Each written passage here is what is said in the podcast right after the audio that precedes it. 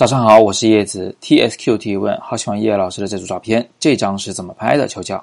前两天我在群里面发了一组照片，拍的呢是我的学生 April 啊，他现在是一名自由职业摄影师，呃，前往青岛帮他的好朋友拍摄婚纱的故事。跟他一同去的呢，还有一位男性的摄影师。那么这张照片拍摄的时候呢，呃，是在晚上吃完宵夜以后，我已经坐在车里面了。那那位男性摄影师呢，准备上副驾啊，坐在我的前方。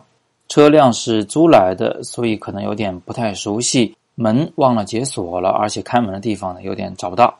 于是这位男性就被关在了门外，他也正在伸手去拉车的门把手。这个时候呢，他的肩膀上扛着的是外拍时候用的一种 LED 的灯，是常亮的、持续光源的那种。打开以后呢，就像是一把光剑。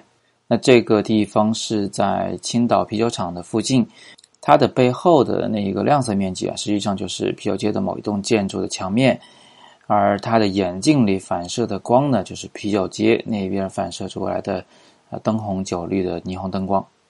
由于背景光线比较强，所以它自身呢就呈现了一个剪影的这么一种状态。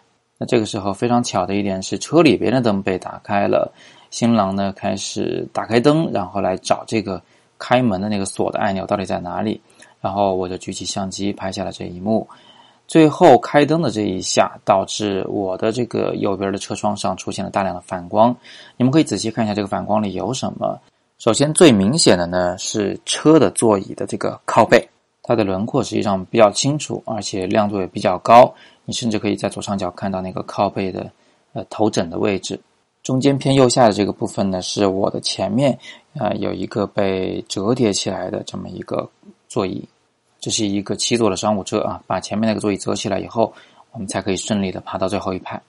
另外呢，右上角这个地方本来会比较空洞，但是现在出现了一些纹理，这个纹理是来源于新娘子身上正穿着的一条裙子，它正好补充了右上角那一个。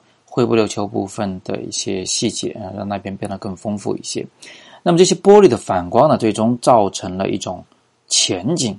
这种前景不仅使得层次感更丰富，画面形成了近、中、远三个层次，而且呢，它还交代了环境。哎，这个人他手伸过来是干嘛？哦，是拉门，拉什么门？拉车门，甚至是车里有没有人，有人穿什么样，其实都有一些啊少许的交代。整个画面看上去非常的丰富。但是呢，主体依然是突出的。你不要告诉我，你看这张照片的时候看不到那儿有个人。你不要告诉我，你不知道这张照片主要在讲的还是那个人物。所以这就是有意思的地方了。我们这张照片一点都不简洁，但是主体依然突出，这就是丰富的美感。我在纪实摄影的时候呢，非常喜欢利用玻璃的反光，或者是隔着玻璃来拍摄我想拍摄的人物，都是想要更多的层次感，想要更丰富的画面。想要更多的现场感，有机会的话呢，大家可以试一试看。拍的时候注意一点，你的反光要丰富，可以与主体交叉，但是不要打扰主体最关键的部分。在这个画面里面呢，最关键的地方就在它的面部表情和眼睛反光了。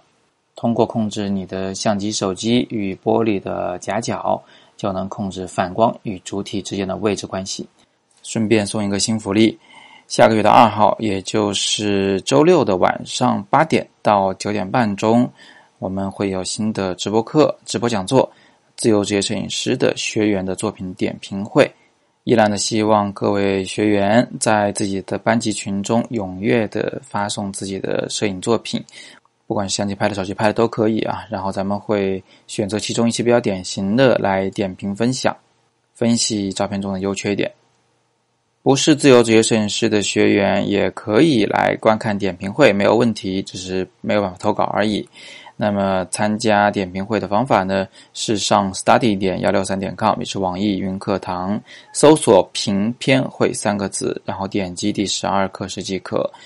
直播课的时间和参加方法都在本页的下方有详述，大家定个闹钟，不要错过了。我是叶子，每天早上六点半摄影早自习，不见不散。